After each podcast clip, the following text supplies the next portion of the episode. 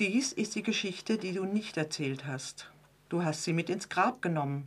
Du warst sicher, dass sie niemals wieder ans Licht kommt. Du hast dein Leben lang daran gearbeitet, sie vergessen zu machen, sie zu löschen, aus deinem, aus unserem Gedächtnis. Fast ist es dir gelungen. Lange Zeit wusste ich nicht einmal, dass du in Russland gewesen bist. Ich war erstaunt, als ich dich mit meiner anderen, der russischen Großmutter, Russisch sprechen hörte. Dass du Spanisch sprichst, wusste ich. Zuweilen hast du sogar behauptet, du träumtest auf Spanisch. Aber Englisch konntest du, sogar ein wenig Französisch, aber Russisch? Du warst meine mexikanische Großmutter. In deinem Wintergarten brummte leise der Zimmerspringbrunnen zwischen tropischen Pflanzen. Dort haben wir gesessen und du hast mir von Mexiko erzählt, von Ritten durch den Dschungel, von Raubüberfällen und Regengüssen, von Schlangen, Skorpionen und Haifischen, von den Azteken und ihrer rätselhaften untergegangenen Welt, von der Sowjetunion aber, wo du, deutsche Kommunistin, nach der Machtergreifung der Nazis immerhin viereinhalb Jahre gelebt hast, kein Wort. Auf meinem Schreibtisch liegen zwei Stapel Papiere.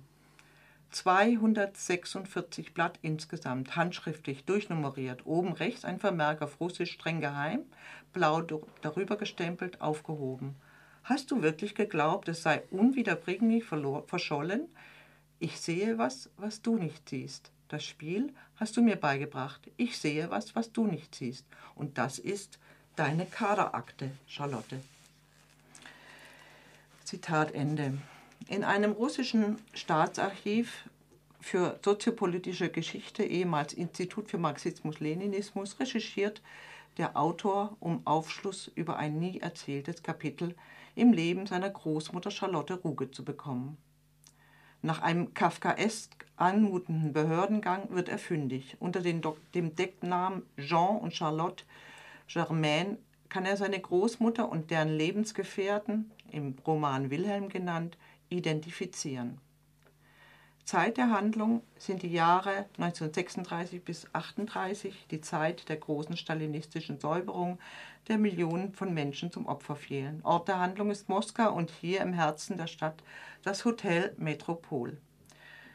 Zitat Natürlich kennt Charlotte das Metropol, jeder kennt es, eine ausladende Jugendschönheit, Jugendstilschönheit im Herzen der Stadt. Schräg gegenüber steht das Bolschoi-Theater, ein Flügel des Hotels grenzt an den Platz der Revolution, der wiederum unmittelbar an den Roten Platz anschließt.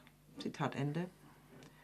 In diesem Hotel wurde 1918 die erste Verfassung der sozialistischen Sowjetrepubliken verhandelt. Hier haben neben Parteigrößen wie Nikolai Bucharin auch Berühmtheiten aus Literatur und Kunst gelebt. Ganz in der Nähe befindet sich die Lubjanka, das Untersuchungsgefängnis der Geheimpolizei NKWD. Charlotte und Wilhelm, die beim Geheimdienst der Kommentaren arbeiten, werden von einem Tag auf den anderen aufgefordert, ihre Arbeit dort aufzugeben, ihre Bleibe zu verlassen und ins Hotel Metropol zu ziehen, ohne Angaben von Gründen. Drei Jahre hatten sie hier gearbeitet. Die Säuberungswelle hat den Geheimdienst der Kommentaren erreicht. Rund um sie werden Menschen, mit denen sie befreundet sind, verhaftet und zum Tode verurteilt. 477 Tage werden Charlotte und Wilhelm im Zimmer 479 des Hotels Metropol verbringen. Eine endlose Zeit ohne Beschäftigung, ohne zu wissen, warum sie hier sein müssen. Immer in der Angst, die Nächsten zu sein, die von der politischen Polizei abgeholt werden.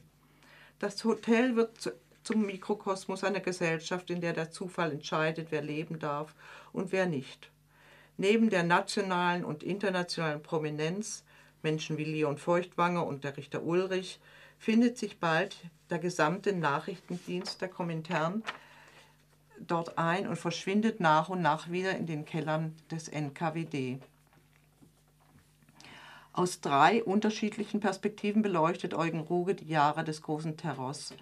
In der Innensicht von Charlotte wird ihre tiefe Verunsicherung deutlich, die die Verhaftung bei ihr auslösen. Menschen, von denen sie angenommen hatte, dass sie aufrechte Verfechter der Sowjetunion seien, Weggefährten von Lenin, werden angeklagt, konterrevolutionäre Trotzkisten zu sein. Sie schämt sich ihre Zweifel über die Rechtmäßigkeit der Verurteilung gelobt, noch mehr an sich zu arbeiten, um eine aufrechte Kommunistin zu werden.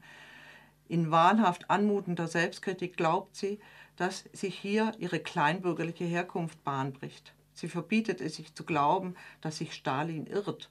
Wenn sie das glauben würde, wäre sie nicht mehr Teil dieser Gemeinschaft.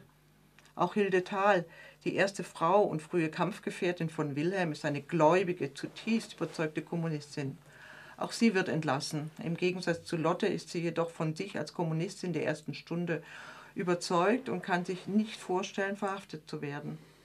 Als die Verhaftungswelle um sie herum immer willkürlicher und absurder wird, zweifelt sie nicht an Stalin, sondern vermutet ein konterrevolutionäres Komplott des vom Klassenfeind infiltrierten NKWD. Eine Gegenperspektive entwirft der Autor mit dem Vorsitzenden des Militärkollegiums des obersten Gerichts der UdSSR, Wassili Wassiljewitsch Ulrich.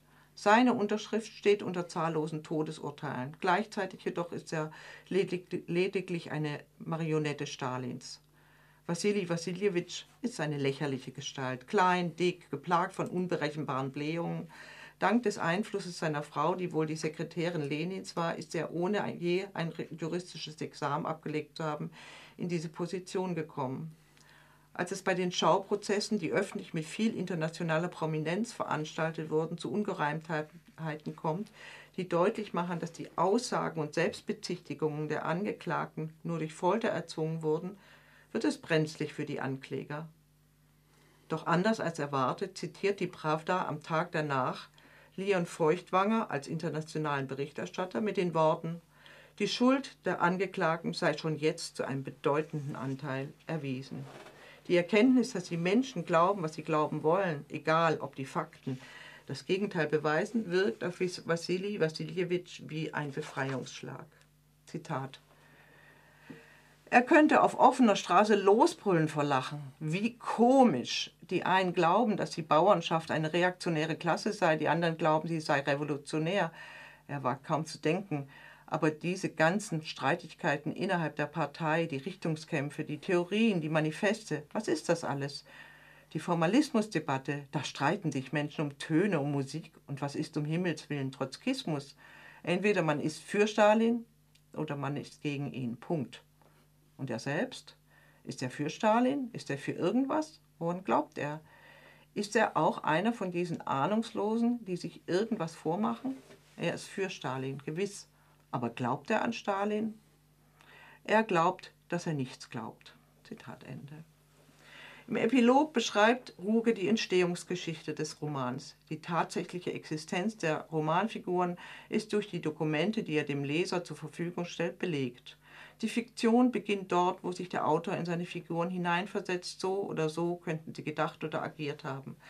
Die zentrale Botschaft dieser biografischen Fiktion ist, was Menschen zu glauben bereit sind, zu glauben imstande sind und wie dies einhergeht mit Verrat und dem Verlust von Freundschaft, Loyalität und Mitleid. Ein sehr beklemmender, lesenswerter Roman.